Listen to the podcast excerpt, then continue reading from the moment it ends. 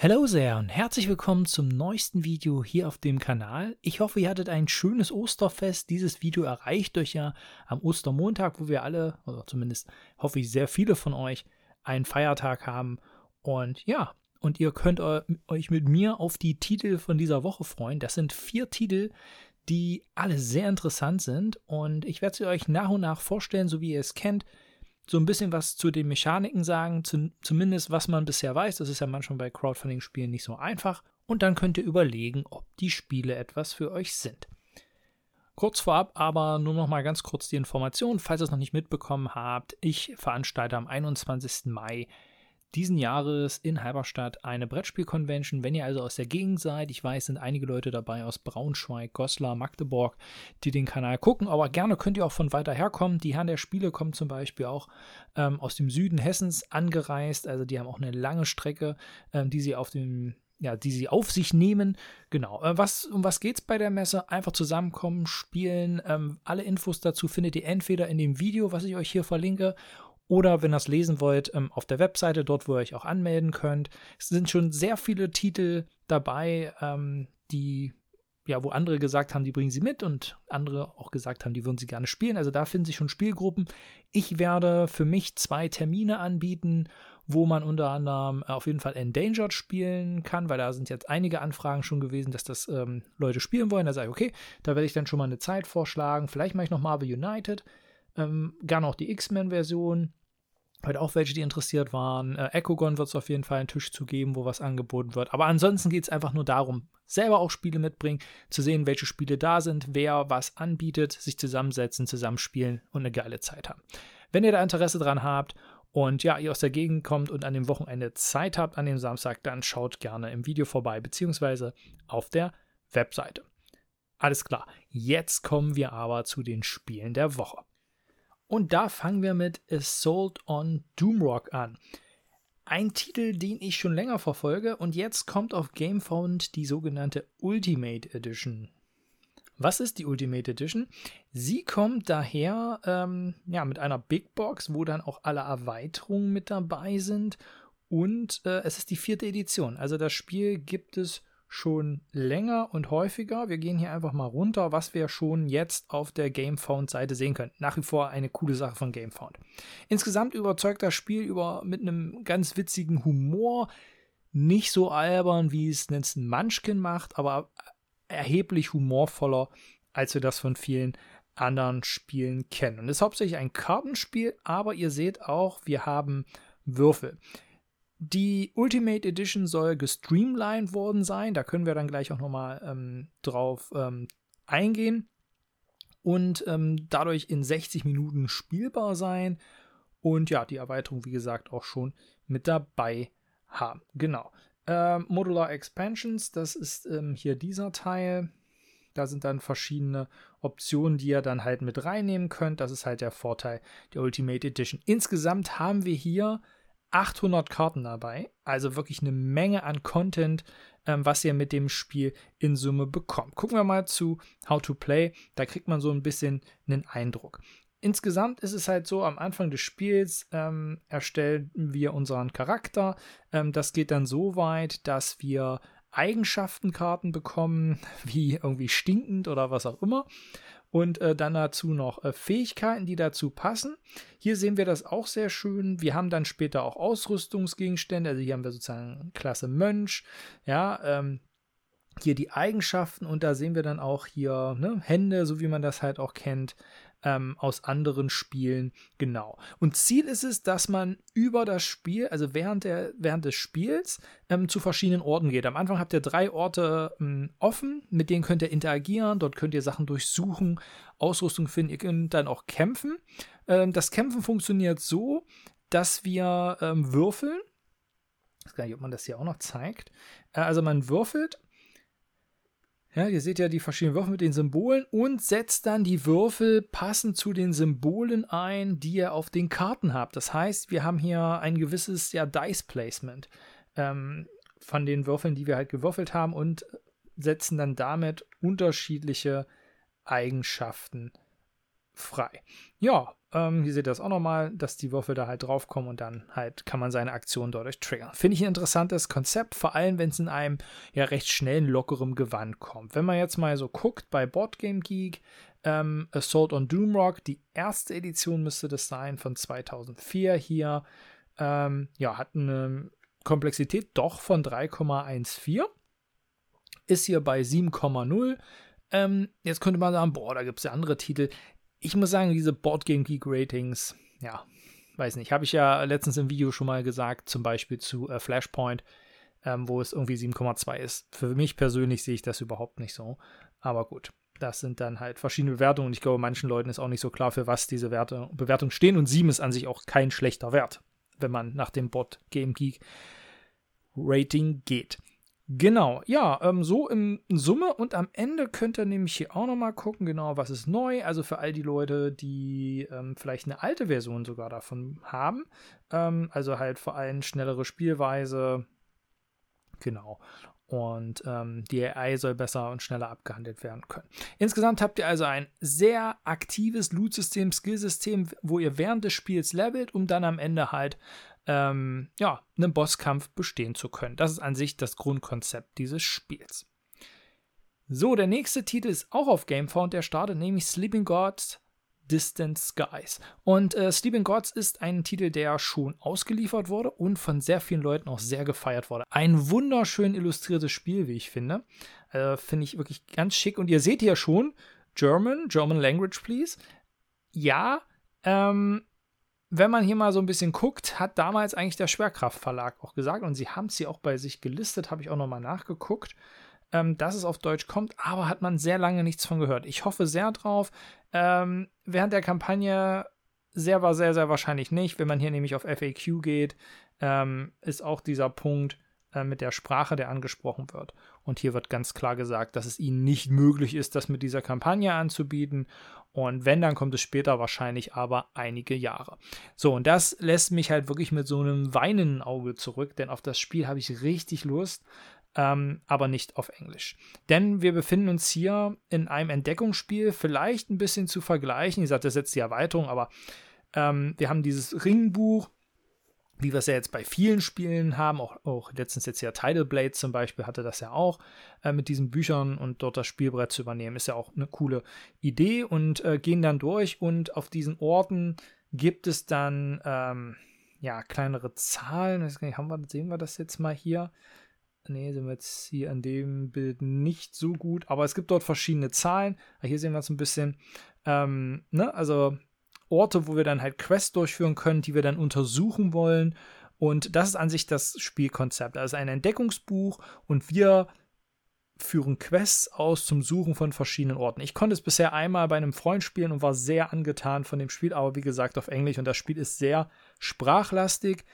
Könnt ihr ähnlich sehen, vielleicht wie bei einem Tainted Grail, ein bisschen weniger vielleicht noch, aber in eine ähnliche Richtung gehend. Und Tainted Grail ist ein gutes Stichwort, nämlich ähm, ihr habt hier auch so einen Choose Your Own Adventure Aspekt, der wahrscheinlich noch größer ist als bei äh, Tainted Grail. Aber was sie übernommen haben, beziehungsweise was sie auch haben, ist so ein Schlüsselwörtersystem. Also wer Tainted Grail gespielt hat von euch, da habt ihr immer dieses Blatt gehabt, wo ihr dann bestimmte Kreuze gemacht habt, wenn ihr irgendwas Bestimmtes getan habt, damit das Spiel immer wieder sagen könnte, habt ihr das gemacht? Okay, dann lest das. Und das funktioniert hier ganz ähnlich, fand ich da auch ganz cool. In Summe habt ihr ein Probencheck-System. Ähm, jeder eurer Crewmitglieder, hat verschiedene äh, Fähigkeiten und Sachen, äh, die dieser mit einbringt. Und genau, das ist halt auch noch eine Sache, die hier mit reinwirkt in Summe. Genau, Kämpfe gibt es, äh, die sind aber in Summe recht selten. Äh, die sind so recht puzzelartig, denn man muss so ein bisschen entscheiden, wie man den Schaden auf die verschiedenen Gegner, die man teilweise hat, hier auf diese Felder, die ihr seht, ähm, verteilt. Und das bringt dann bestimmte Effekte raus. Ja, ähm, klingt in Summe alles sehr interessant, aber ich werde nicht mitmachen, solange es das Spiel nicht auf Deutsch gibt. Ja, Englisch kann ich, aber es ist für mich nicht die gleiche Erfahrung, ähm, wie wenn ich das Spiel in Deutsch spielen würde. Und dafür habe ich so viele andere Spiele im Regal. Das ist dann schade, wenn es nicht auf Deutsch kommt, aber ich hoffe, der Schwerkraftverlag bringt es irgendwann noch raus. Der dritte Titel auf GameFound, den ich jetzt nicht nochmal zeige, nämlich hatte ihn letzte Woche drin, aber sie haben es dann kurzfristig nochmal verschoben. The Great Wall bekommt diese Woche jetzt den Reprint. Also diese Woche soll es jetzt dann wirklich starten, aber habe ich hier nicht nochmal mit dabei. Ein anderer Knaller, ich glaube Anastyre wird es ausgesprochen oder Anastyr, wie auch immer, ähm, von Mythic Games. Ja, Mythic Games, ich habe jetzt gerade diese Woche am Wochenende Solomon Kane endlich hochgeladen, äh, meine Review zu dem Spiel. The Darkest Dungeon habe ich dort den All-In, warte auf den Hell bin ich auch mit drinne. Also einige Spiele von Mythic Games, wo ich Geld drin habe. Und auch wenn in Summe äh, Solomon Kane bei mir wieder gehen musste, aus unterschiedlichsten Gründen, schaut da gerne ein Video vorbei, fand ich das Spielkonzept und die Ideen und die Kreativität, die dort reingeflossen sind, an vielen Stellen wirklich stark, sodass ich nach wie vor ähm, sehr optimistisch bin bei Spielen von dem Verlag. Ja, hier haben wir, wie manche Reviewer, vor allem aus dem amerikanischen Raum, ich habe hier den King of Average zum Beispiel dabei, dazu gesehen, so. Und äh, die sagen eher vielleicht in einem leichteren, seichteren Gewässer äh, zu finden, was prinzipiell nicht so schlimm sein muss. Was ich bisher an Informationen so habe, gebe ich euch jetzt mal ein bisschen mit. Ihr könnt aber gerne hier bei äh, Mythic Games auf ihrer Seite noch ein bisschen rumscrollen. Da gibt es verschiedene Sachen. Ähm, auch die Miniaturen, das ist ja für Mythic Games auch immer was ganz Wichtiges. Ähm, dass ihr da ein paar Informationen habt. Genau. Grundsätzlich die Geschichte. Was kann man dazu sagen? Also wir befinden uns in einer Welt typisch Fantasy, kann man sagen, in der ähm, also aber so ein bisschen Bronzezeit orientiert. Ähm, also so Fantasy mit Bronzezeit, dann seht ihr ja hier auch so Dino und ähm, an sich geht es gegen so eine Drachenkönigin, von der wir verhindern müssen, dass sie die Weltherrschaft übernimmt. Und dazu müssen wir drei Quests vollziehen. Insgesamt sollen wir asymmetrische Helden haben, das versprechen uns ja so gut wie alle Spiele. Aber das Besondere an dem Spiel ist, es ist ein sogenannter Sidescroller. Äh, weiß gar nicht, haben wir hier die Bilder schon mit dabei? Genau, hier sieht man es ganz schön. Das heißt, ähm, wir haben eigentlich immer nur zwei Platten aufgedeckt, auf denen wir uns fortbewegen. Kommen wir dann auf diese, dann wird eine nächste Platte angelegt. Da bin ich gespannt, wie sie das platzmäßig lösen wollen. Also bei Computerspielen gibt es da ja auch schon was. Ähm, also Spiele, die genauso funktionieren. Und äh, wenn ich jetzt zum Beispiel auch einen Darkest Dungeon zum Beispiel, da hat man das ja auch, dass man da immer weiter vorgeht, sozusagen, jetzt weniger nach oben und nach unten gehen kann, sondern es gibt eigentlich eine Richtung. Das schränkt natürlich die Gruppe gewissermaßen in ihren Entscheidungsmöglichkeiten ein. Das wird dann interessant sein, inwiefern ein Positionsspiel eine wichtige Komponente eingibt, weil wir sind ja dann in einem Schlauch gewissermaßen. Aber auf der anderen Seite kann es natürlich auch sehr lineare und vielleicht sogar gute Geschichten damit erzählen und sehr straighten, straightes Kampfsystem mit sich bringen. Genau, also das ist ein, erstmal ein Punkt, ähm, den das Spiel relativ einzigartig macht, muss ich sagen, in der Brettspielwelt. Ihr habt dann verschiedene Runden mit immer fünf Phasen. Die erste Phase ist die Heldenvorbereitung. Da können wir Karten von unseren einzigartigen Decks ziehen. Danach kommt so eine Event-Initiativphase, wo halt Events passieren, die auf die Welt Einfluss nehmen. Die dritte Phase ist dann die Kernphase, nämlich die Aktionsphase. Wir können interagieren, wir können heilen, wir können wirklich tonnenweise Sachen machen. Also interagieren ist jetzt wirklich nur so ein Überbegriff mit Gegenständen interagieren, interagieren, mit Personen interagieren. Also das ist ja auch so eine Stärke von ihnen gewesen äh, bei anderen Spielen, dass sie das mit diesen NPCs immer sehr gut umgesetzt haben und natürlich auch kämpfen. Das Kämpfen selber soll recht deterministisch, also planbar sein, aber es gibt auch noch ein paar Zufallskomponenten, damit es jetzt nicht ein komplette, ja, Runde, also planbare Sache ist, das will man in so einem Spiel ja meist auch nicht haben. Genau, dann sind als viertes die Monster dran und zum Schluss ist eine Aufräumphase immer vorgesehen. Genau, ähm, interessanten Punkt, den ich noch gefunden habe, war, ihr habt ja dieses Handdeck, also es soll wirklich vor allem über die, euer Kartendeck gehen, dass ihr damit Aktionen und wie gesagt auch Kämpfe ähm, bestreitet. Aber ihr kriegt halt auch Verwundungen und diese Verwundungen verstopfen dann halt euer Deck äh, und eure Hand, besser gesagt, ähm, und nehmen dort Slots ein. Klingt auch ganz interessant. Also schauen wir mal. So, und dann das letzte Spiel in dieser Woche, welches äh, vielleicht nicht von so einem großen Verlag kommt, aber trotzdem mich neugierig macht, nämlich Explorers of the Woodlands. Ich habe das Spiel letztes Jahr schon mal vorgestellt, das muss dann verschoben worden sein, beziehungsweise vielleicht habe ich mich damals auch im Datum geirrt. Ähm, nur noch mal ganz kurz, was ist das für ein Spiel? Also wir haben auch hier wieder ein Fantasy-Spiel. Jetzt hier mal ein Bild von den Bodenplatten, finde ich ein ganz niedliches Artwork, setzen auch sehr viel auf Holz, deshalb rechne ich auch mit einem ja, vernünftigen ähm, Preispunkt. Genau, ihr habt an sich Location Decks, ähm, welche, das sind dann hier diese Orte, die ihr am Anfang mischt. Ganz unten kommt ein Boss, also einfaches Konzept, wie auch anderen Spielen halt auch. Das Spiel hat im Wesentlichen dann immer zwei Phasen. Das erste ist die Erkundung, wo jeder Spieler ein neues Teil zieht und diese Teils haben verschiedene Effekte. Das kann reichen von Fallen oder dass wir einen Händler treffen oder halt einen Gegner spawnt. Ja, also verschiedene Sachen. Und dann ähm, kommt die Abenteuerphase, in der werfen alle Spieler gleichzeitig ihre, wie wir hier sehen, zahlreichen Würfel. Ich habe ja auch nochmal ähm, so, ein, so ein Heldentableau ähm, ganz niedlich gemacht. Und da seht ihr auch hier mit den Würfelzahlen, was dann nämlich in dieser Aktionsphase kommt, ist nämlich ein Dice Placement auch. Ähnlich wie wir es schon so ein bisschen bei Doomrock gesehen haben. Dass wir hier unsere Würfel je nach Zahl einsetzen können, um bestimmte Aktionen nutzen zu können.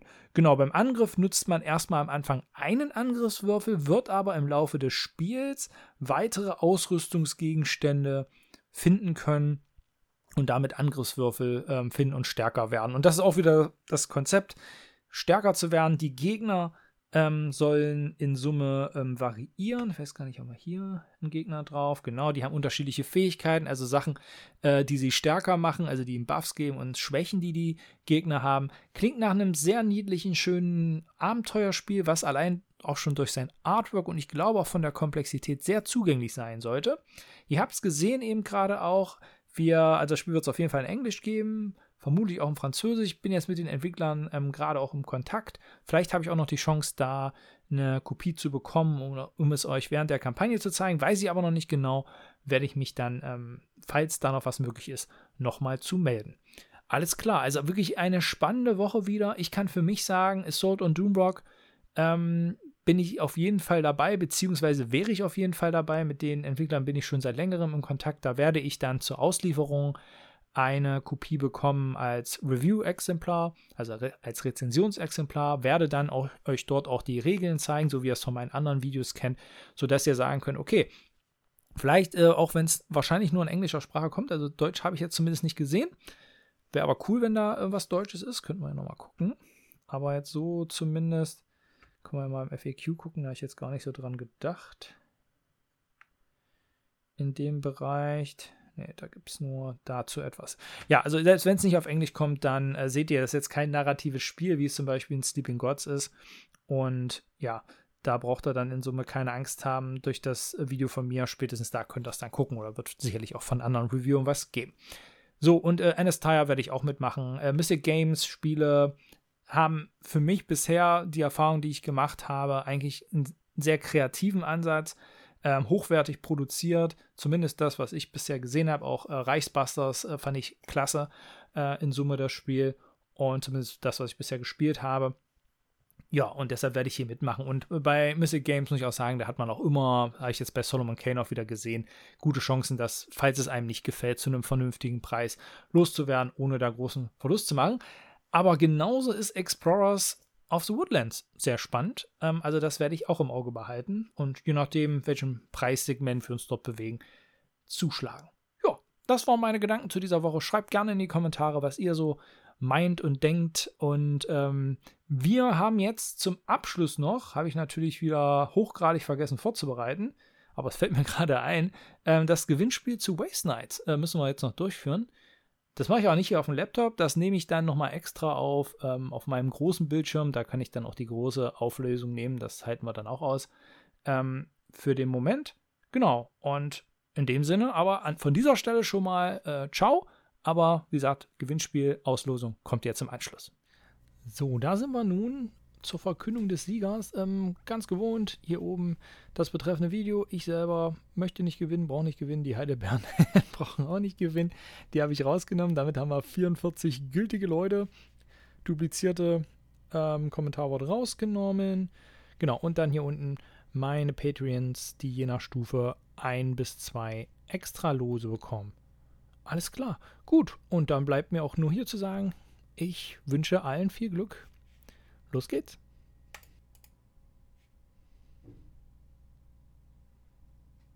Oi, Miguel, das freut mich riesig für dich. Ein ganz fleißiger Zuschauer und äh, auch einer meiner Patreons. Aber hast du über dein Normallos gewonnen, ne? aber warst zweimal drin. Ja, also herzlichen Glückwunsch an dich. Ich werde dich äh, baldmöglichst äh, kontaktieren. Hab ja deine Mail über Patreon. Für alle anderen seid bitte nicht traurig. Es konnte diesmal nur eingeben, aber wirklich cool von Heidelberg Games, dass sie ein Spiel von Waste Nights hier zur Verfügung gestellt haben ja, freut euch auf die zukünftigen Videos, was da kommt. Es werden immer mal wieder Gewinnspiele äh, mit dabei sein. Wahrscheinlich nicht in der Häufigkeit, wie es jetzt gerade war. Das hatte sich gerade so ergeben.